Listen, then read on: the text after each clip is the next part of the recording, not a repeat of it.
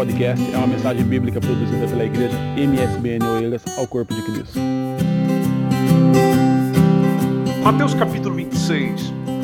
A gente toma ali a partir do versículo 20. Chegada a tarde, assentou-se à mesa com os doze. A partir do versículo 26 está: Enquanto comiam, Jesus tomou o pão, abençoando-o, o partiu e o deu aos discípulos, e disse: Tomai e comei, isto é o meu corpo.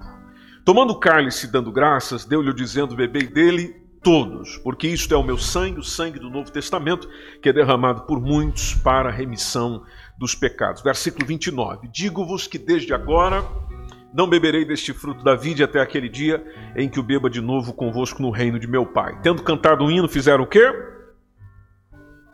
Saíram para o Monte das Oliveiras. Jesus foi para o momento do sofrimento, da aflição. Bom, nós olhamos para a vida do Senhor e nós vemos diversas ordens que Jesus deixa para os seus discípulos individualmente. Uma delas é ensinar as pessoas. Jesus tinha o interesse de que houvesse ensino, ensino das suas palavras, ensino do seu querer, ensino da sua vontade. Outra vontade que Jesus deixou muito expressa e deu ordem é de evangelizar. Evangelho quer dizer boas novas. Então a ideia de Jesus era: contem o evangelho, falem das boas novas, falem da salvação. Outra ordem que Jesus deixou é orem. Orem. Outra ordem que ele deixou é perdoe os seus inimigos. Que essa está mais difícil para nós até hoje. Você pode dizer um amém? Está difícil para nós até hoje. Perdoar inimigos. Bom, ele, ele deu essa ordem. Para nós não é opção, é ordem. Outra ordem que ele deu é de amar a Deus acima de quantas coisas? Todas as coisas. Só que no que tange a igreja, isso é a nível individual. Só que no que tange a igreja, ou seja, essa coletividade, essa reunião de discípulos, ele deixou duas. Interessante isso. A nível individual, diversas. A nível coletivo, duas. Quais são elas? Celebração do batismo e depois a ceia, ou como alguns preferem chamar, santa ceia, por causa da sua é, da, daquilo que ela representa. Então, quando você olha para dentro da palavra do Senhor, isso é chamado de ordenança. Se você já foi católico ou é e está nos ouvindo nessa mensagem, lá é chamado de sacramento. Só que lá, naturalmente, nos sacramentos da igreja romana estão algo mais, ou algumas coisas a mais acrescentado. Na palavra de Deus estão apenas duas. Apenas duas ordens. E por que o mandamento? Por que a ordem? Bom, para que houvesse repetição. A ideia de um mandamento, a ideia de uma ordenança é de que haja reiteradas repetições. Você volte a fazer isso, você reviva isso, você revisite isso. Então, no caso de Jesus, o batismo e a Santa Ceia, que são as duas ordenanças coletivas, devem ser repetidas sempre. Para quê? Bom, para que esse povo dele, esse povo que se chama igreja, não se esqueça ou lembre-se, se nós usarmos mais um aspecto positivo, ou lembre-se constantemente do sacrifício de Cristo, mas igualmente também do efeito desse sacrifício de Cristo para conosco. É porque se a gente deixar isso de lado, se nós abandonarmos esse, esse ensino, meus irmãos, a, a vida espiritual fica muito muito monótona, muito, muito chata, sem sentido, uma coisa vazia. Então, no caso da, da, das ordenanças, tanto do batismo quanto da Santa Ceia, são rituais. Sim, é um rito, não deixa de ser um rito. Mas é um rito que exemplifica para a igreja os últimos momentos de Jesus com seus discípulos, que é o caso da ceia, e a ressurreição do nosso Senhor, que é um fato maravilhoso. Nenhum outro que veio propondo salvação ao ser humano por mais que tenha fundado uma religião, seja lá o que for, ressuscitou. Maomé está morto até agora. Buda está morto até agora. Agora, Jesus Cristo não. Jesus Cristo morreu, mas ao terceiro dia ressuscitou. Então, Jesus deixa claro que seus discípulos deviam ensinar, deviam batizar, deviam celebrar a ceia do Senhor. Por isso que o Mateus 28, 19, é, só, só recapitulando, está o Senhor dizendo: portanto, ide ensinar todas as nações, batizando-as. Em nome do Pai, e do Filho e do Espírito Santo. Em relação a ceia, nós temos Mateus 26, 29 que a gente leu. Quando Jesus diz: E digo-vos que desde agora não beberei do fruto da vide até aquele dia em que o beba de novo convosco no reino de meu Pai. Agora, essa ordenança da igreja precisa ser considerada para nós como um memorial que realmente signifique alguma coisa, que, que simbolize aquilo que eu estou vivendo. Exemplo, deixa eu partilhar consigo por exemplos que eu acho que fica melhor para nós entendermos, tanto você que está aqui quanto você que nos acompanha é, pela internet, ou por vídeo, ou pelo podcast. O que, que, seria o batismo? Qual a importância do batismo? Por que, que eu tenho que me preocupar com o batismo? Bom, em primeiro lugar, se você um dia aceitou Jesus como seu único e suficiente Salvador, se você é, recebeu Ele no seu coração, verdadeiramente, e você está a amar essa caminhada com Ele, então é muito importante passar pelo batismo. Batismo quer dizer, essa palavrinha vem do grego, e batismo quer dizer mergulhar, banhar, imergir. Você olha no Novo Testamento da Bíblia, você vê um homem por nome João Batista. Batista, por que Batista? Porque fazia parte do nome dele? Não, era a sua função. João o Batista, quer dizer João o Batizador. Então, João o Batista batizava pessoas no Rio Jordão, batizou inclusive o Senhor Jesus, que a seguir ele ordena aos seus discípulos que batizassem aqueles que crescem no Evangelho, que é o que a gente acabou de ver em Mateus 28, 19. Então Pedro batizou os gentios que ouviram a palavra de Deus na casa de Cornélio, por exemplo, Atos capítulo 10. Paulo foi batizado possivelmente por Ananias, Atos capítulo 9. Jesus foi batizado. O próprio Jesus passou pela experiência do batismo, inclusive a Bíblia nos fala em Marcos capítulo 1, versículo 10, sobre o batismo de Jesus, inclusive quando conta lá, diz logo que saiu da água logo que saiu da água. E por que, que eu estou destacando isso consigo? Bom, porque batismo significa imersão. Você só sai da água se você tiver banhado por ela. Você, por exemplo, alguma vez já saiu do mar, já saiu da piscina. Você saiu de lá porque você estava no meio dela. Então, logo que Jesus saiu da água, nos faz entender, justamente pelo significado da palavra, que batismo significa imersão. Há igrejas que batizam utilizando o processo de imersão, ou seja, a pessoa é mergulhada por completo, e há outras que se utilizam do processo de aspersão, que é aquela quando derrama simplesmente a água na cabeça da pessoa. O batismo de Jesus foi de uma forma, acontece de uma forma de imersão, pelo que nos dá a entender o texto, e outra coisa, você fica pensando, mas por que, que Jesus deveria se batizar? Bom, interessante por que, que ele fez ele fez o que fez, ou seja, se batizou, permitiu ser batizado pelo seu primo João Batista, justamente para se identificar com os pecadores. Jesus não precisava ser batizado como eu e você precisamos. Só que interessante que, para nos mostrar a importância desse ato para a vida cristã e para a compreensão adequada do Evangelho, ele vai lá e dá o exemplo. Nos nossos dias, por exemplo, fala-se muito sobre o batismo infantil e, é comum, por exemplo, nós sermos procurados para entender por que é que não é, é, é, batizamos crianças? Por que, que as igrejas evangélicas não batizam criança? Bom, simplesmente porque a palavra de Deus nos fala que Jesus foi apresentado no templo, ele não foi batizado. O batismo dele só ocorreu quando ele tinha a idade de 30 anos. Então foi logo no seu desenvolvimento pleno. E quando pequeno, quando bebê, ele foi apresentado, não batizado. Outra coisa que deve se levar em conta é que o batismo é apresentado nas Escrituras como um ato daquele que crê na mensagem do Evangelho. Leia comigo, por exemplo, vamos é, para Atos capítulo 2, versículo 41, e podemos ver Atos capítulo 8, versículo 12, se você tiver com a sua Bíblia, seria interessante você abri-la para que nós possamos ler juntos e assim você tem condição de marcar o texto. Se você não tiver a Bíblia, você pode olhar no ecrã. Atos capítulo 2, versículo 41. Veja lá o que diz esse texto, por favor. Esse texto diz: De sorte que foram batizados os que de bom grado receberam a sua palavra. Receberam a sua palavra. E naquele dia agregaram-se quase 3 mil almas. Então, quem foi batizado? Quem recebeu a palavra. Ele creu na mensagem do Evangelho. Se você pular rapidinho comigo no capítulo 8, versículo 12 também nos leva a entender isso com tranquilidade. Como crescem, mas como crescem em Filipe, que lhes pregava acerca do reino de Deus e do nome de Jesus Cristo, se batizavam, tanto homens como mulheres. Mas atenção, veja logo no início do versículo 12: crescem, crescem, que lhes pregava acerca do reino de Deus e do nome de Jesus Cristo. Então o batismo é apresentado como um ato daquele que crê. Por isso que a gente não batiza quem não crê. Aliás, uma das coisas que mais é feito na hora que você vai ser batizado é o batizador ou o batista chegar para você e perguntar: Você crê em Jesus como seu único e suficiente Salvador? Começa por aí.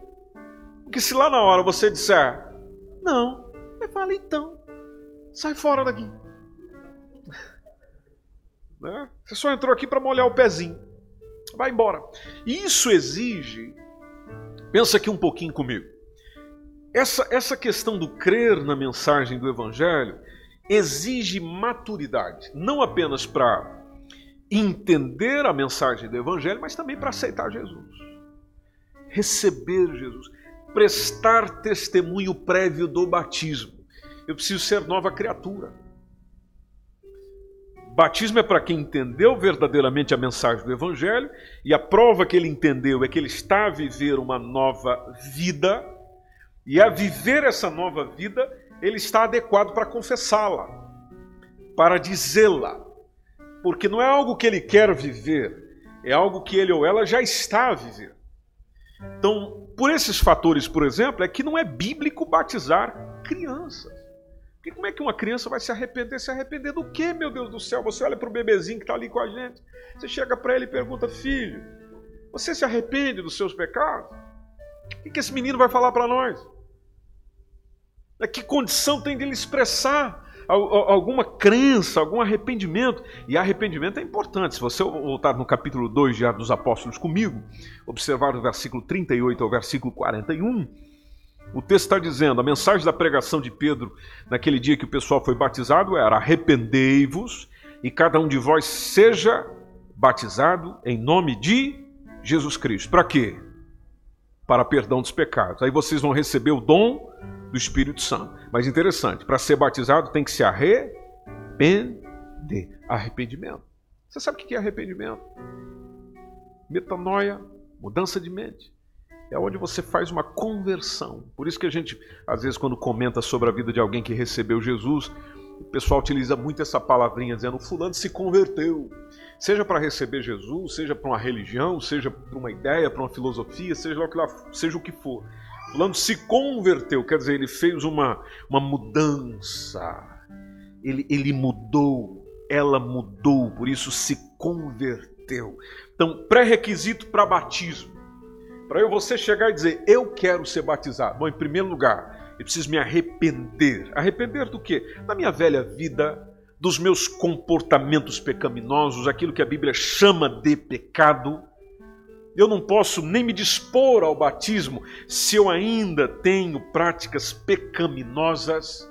E dessas práticas pecaminosas eu não me, me, me, não me envergonho, não me arrependo, não busco mudança, não busco transformação. Não quer dizer perfeitinho, a gente precisa compreender isso aqui também, porque às vezes nós temos a ideia de chegar e dizer: ah, eu, eu ainda não sou aquela pessoa perfeita para o batismo. Então você nunca vai ser batizado. Eu estou a falar de, de eu e você sermos aquele tipo de pessoa que briga com o pecado, ou seja, eu não aceito o pecado que eu cometo. Eu não concordo com a minha condição. E eu, eu brigo com isso.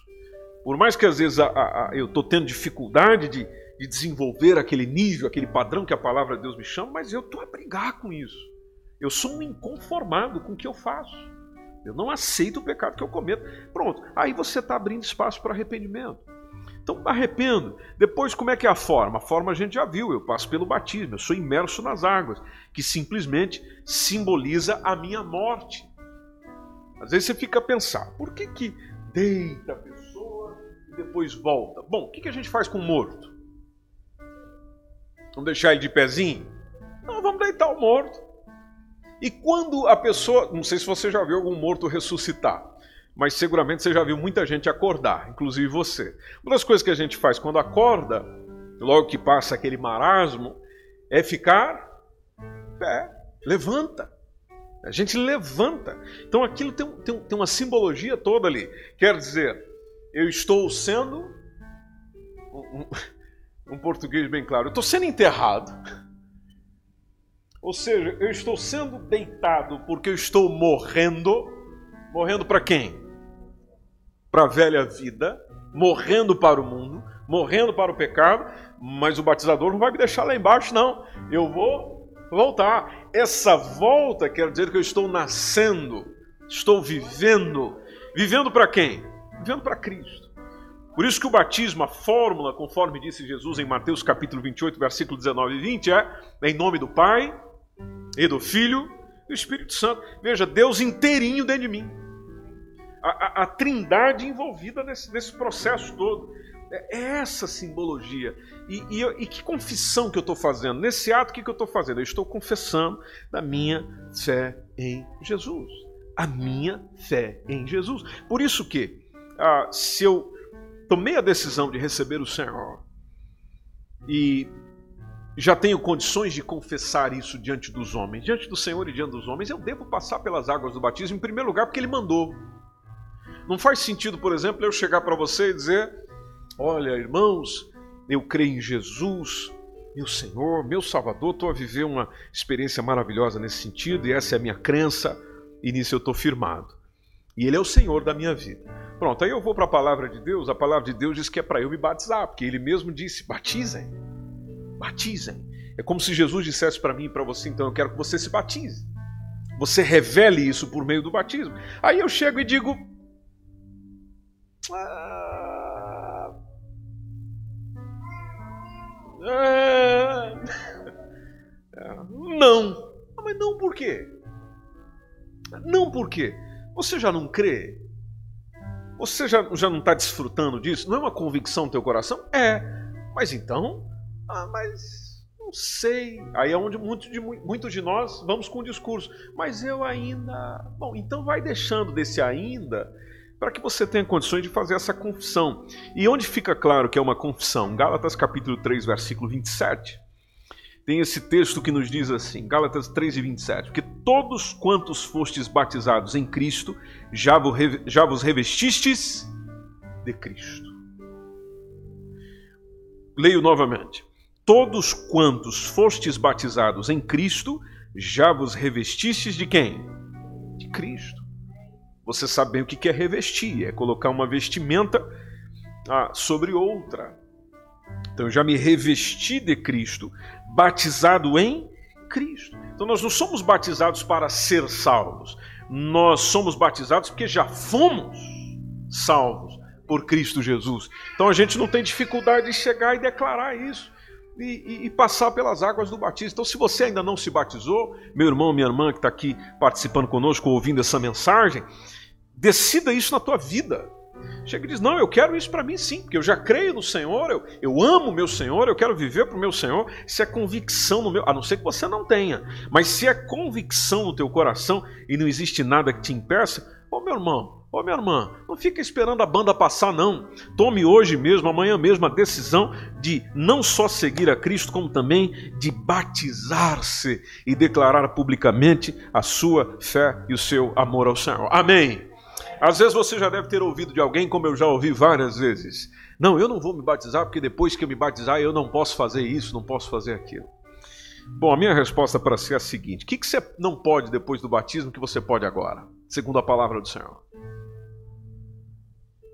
Me dê um exemplo na palavra de Deus que diz que depois de batizado você não pode fazer, mas agora pode como crente em Jesus. Não tem. O que você é orientado pela palavra de Deus agora não batizado será orientado depois de batizado. É a mesma condição, é a, é a mesma coisa. Não muda absolutamente nada. Bom, entendido essa parte do batismo, vamos correndinho para a parte da ceia, porque a gente precisa entender porque isso aqui é importante também. Aí vem a Santa Ceia. Depois do batismo, por isso que não se serve ceia para quem ainda não se batizou. Claro, faz todo sentido. Por que, que faz todo sentido? Meu irmão, se batismo é confissão pública de fé, Amém? Confissão pública da minha fé. Como é que eu vou dizer que eu realmente assumi um compromisso com esse Jesus se eu ainda não declarei meu compromisso publicamente? Bom, a ceia é para quem tem o compromisso. A ceia é para quem já tem o compromisso. Isso foi colocado hoje no culto da manhã. Você pode ver que quando Jesus instituiu a ceia, o Judas, o traidor, já tinha saído de cena. Então a ceia é para quem já tem o compromisso. Então eu fiz a minha declaração pública de fé, eu passei pelas águas do batismo, que é uma vez só, eu não preciso ser batizado de novo, eu não preciso passar por um outro batismo. Eu posso, às vezes, até acontecer de desviar da fé cristã. Se eu retornar aos caminhos do Senhor, eu não preciso de um novo batismo, ou ser rebatizado. Agora, a Santa Ceia, ela é regular. Já a, a, o caso da ceia, ela é constante, até porque Jesus mandou que ela fosse constante. Quando ele fez a última refeição com seus discípulos antes de ser crucificado, ele estava ali no momento de comunhão, Interessante, ele lavou os pés dos discípulos, deu algumas recomendações finais, e a ceia foi esse último momento de comunhão do Senhor. Foi esse esse essa antessala da crucificação. E interessante que quando nós observamos o Senhor apresentando a ceia, instituindo a ceia, nós vamos vendo pela palavra de Deus os seus significados. Um dos significados é esse que eu falei para vocês e repito. Ele fez com um grupo mais próximo. Ele fez com um grupo mais próximo, ou seja, gente que está junto. Em outras palavras, é aquilo que eu e você já dissemos: gente que está comigo. A ceia é um momento para quem está caminhando comigo. Nós percebemos isso quando Jesus institui ela. Por isso que é, é sempre falado na ceia, em qualquer culto de ceia, em qualquer igreja que leva isso a sério, é, é de você tomar a ceia, você pode ser até batizado, mas você só participe dela se realmente você tem uma comunhão a sério com o Senhor. Não é só porque o indivíduo é batizado que ele tem direito a ceia. Não, não, não. É só se você tiver a certeza que você realmente está celebrando a nova aliança no Senhor. E se você tiver alguma coisa na tua vida do qual o Senhor Jesus não aprova, você não está caminhando junto com Ele. Aliás, tem um livro de Amós que diz: a, a, a, caminharão dois juntos se não estiverem de acordo. Ou seja, não tem como caminhar junto se não estiver de acordo com aquela pessoa, com alguém, não tem como. A, a coisa não vai, a empresa não vai, a vida não vai, a igreja não vai, casamento não vai, não vai nada para frente se não houver Acordo. Uma caminhada espiritual é o mesmo processo. Precisa haver acordo. Então eu preciso estar em acordo com Jesus na, na sua palavra, na sua essência, naquilo que ele me diz. Então, a, a celebração da ceia, é, quando eu celebro ela, eu estou não só sendo grato pelo que ele fez, mas eu estou dizendo: Jesus, nós estamos em comunhão. Quando você se reúne com seus amigos, por exemplo, pode ver que sempre quando a gente vai conversar com um amigo, um amigo, amiga e passar algum tempo, a gente já traz ali o quê? Comida. Quando alguém vai te visitar, o que você já pensa? O que eu vou servir para nós comer? Quando é um piqui, por exemplo, né? É, o que, que eu vou servir ali para. Ah, fulano vem aqui, tal pessoa vem aqui. O que, que eu posso oferecer para é, comer. Seja quem vai receber, e às vezes quem está indo já está também na esperança de comer. Tanto que a gente chega e diz: não precisa preparar nada, não, hein? Olha, eu estou passando aí rapidinho, mas é claro que se a pessoa servir, dificilmente você rejeita. Veja, é comum, a gente chega aqui em Portugal vamos ali tomar um café. Esse café simboliza nosso encontro. Vamos lá que eu e você precisamos ter uma conversa. A gente chama para um café. Uma conversa que vai levar mais tempo, a gente chama, vamos ali tomar um café. Ou seja, porque aquele café, tanto o local quanto aquilo que nós vamos beber, simboliza uma comunhão, simboliza um encontro, é, é, é, é elemento de proximidade. Bom, a ceia tem esse mesmo sentido. Eu estou sendo grato quando tomo do pão, quando tomo do cálice, eu estou sendo grato ao Senhor, mas eu estou dizendo com esses elementos da ceia que a comunhão com o Senhor está indo bem. Está indo bem. Eu e ele estamos em plena paz e santo gozo, como diz o hino 3 da harpa é, cristã. Agora, às vezes, ah, existe um, uma ideia de que o elemento da ceia, talvez você já tenha ouvido isso, aproveite essa noite para esclarecer cada um de vocês. Às vezes se entende que o elemento da ceia, quando consagrado, vem lá alguém que toma nas suas mãos, é feita uma oração, e, e às vezes alguém pensa que quando isso é consagrado, ele se torna corpo do Senhor, ou se torna sangue do Senhor. Não, Senhor, não se torna nada. O vinho e o pão, ou o sumo, não, não muda sua forma para se tornar carne de verdade, sangue de verdade, como pensam os católicos, por exemplo. Não. Palavra de Deus nos deixa bem claro. A Bíblia jamais dá a entender essa ideia. E a ciência também não respalda essa, essa teoria. E Jesus também não tinha intenção de nos fazer crer que, por ocasião da ceia, o pão se tornaria carne, o vinho se tornaria sangue. Simplesmente ele nos orienta a seguir essa ordenância em memória dele. O pão e o cálice ou vinho é memorial. Apenas isso. É um memorial. É, é, é para lembrar. Então a Santa Ceia, ah, por exemplo, em Corinto, deixa eu só citar um exemplo bíblico para você, como tem gente que já, na, já no tempo que a Bíblia estava sendo escrita, já estava fazendo errado. É o caso da igreja em Corinto. Quando a gente lê 1 Coríntios capítulo 11, a igreja em Corinto, gente boa, era uma igreja marcada por tudo aquilo que a gente não quer: divisão, egoísmo, abuso dos dons espirituais. Os membros se reuniam. A igreja em Corinto se reunia. Mas interessante, não era com o propósito de celebrar comunhão, de relembrar sacrifício de Cristo. Não, não. A igreja em Corinto se reunia só para comer aquilo que as pessoas trouxeram para a reunião. É só para encher a barriguinha. Então, na, na, na ocasião de demonstrar comunhão, respeito uns pelos outros, havia egoísmo. Por isso que está lá no versículo 21 de 1 Coríntios 11, uma orientação do apóstolo Paulo sobre isso, porque os irmãos estavam lá só se embebedando.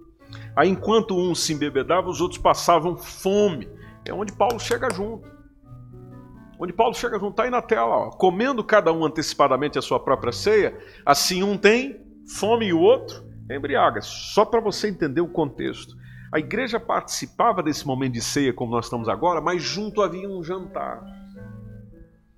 Então é a mesma coisa de eu convidar vocês para ceia, mas quando você chega aqui tem uma mesa de jantar, que não é uma má ideia.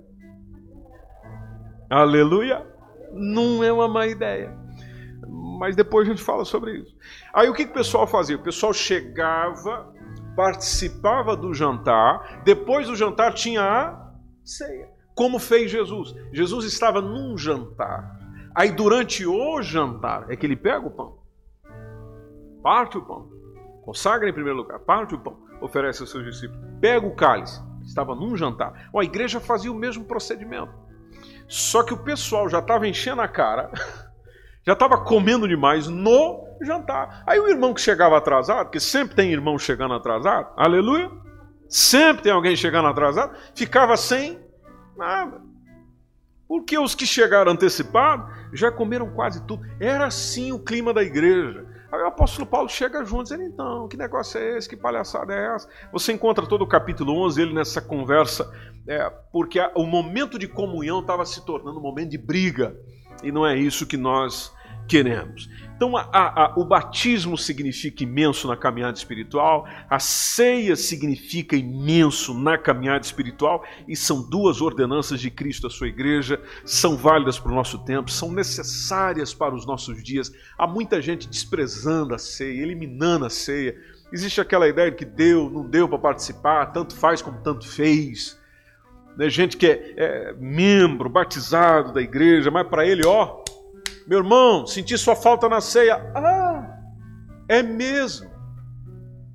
O que aconteceu? Não aconteceu nada. É, o que? Esqueci. A ceia, ou seja, um negócio importante, as pessoas deixa de lado, deixa para lá, não precisa ir, ainda mais agora que a gente está marcando três cultos, né? o indivíduo tem três oportunidades para vir participar da ceia, mas mesmo assim, às vezes, tanto faz como tanto fez, participou, não participou, não estou nem aí. Né? Lembrei daquela musiquinha, aquele hino que diz estou nem aí. É, ou seja, nós não podemos chegar nesse nível. Nós, igreja de Cristo em Oeiras, não, não, podemos permitir um negócio desse. A ceia é a reunião mais importante da igreja. Eu preciso estar lá, preciso estar com o meu coração, preciso estar com a minha alma, preciso estar entregue ao Senhor. É desejo dele, é vontade dele, porque eu tenho o dever não apenas de relembrá-la, mas de cumpri-la periodicamente, dando graças ao meu Jesus por tudo isso. Esse foi mais um podcast, uma mensagem bíblica produzida pelo MSBN Oeiras. Siga-nos nas nossas redes sociais, Facebook e Instagram. Subscreva o podcast Igreja MSBN e também o nosso canal no YouTube. E ainda saiba mais em msbnportugal.com.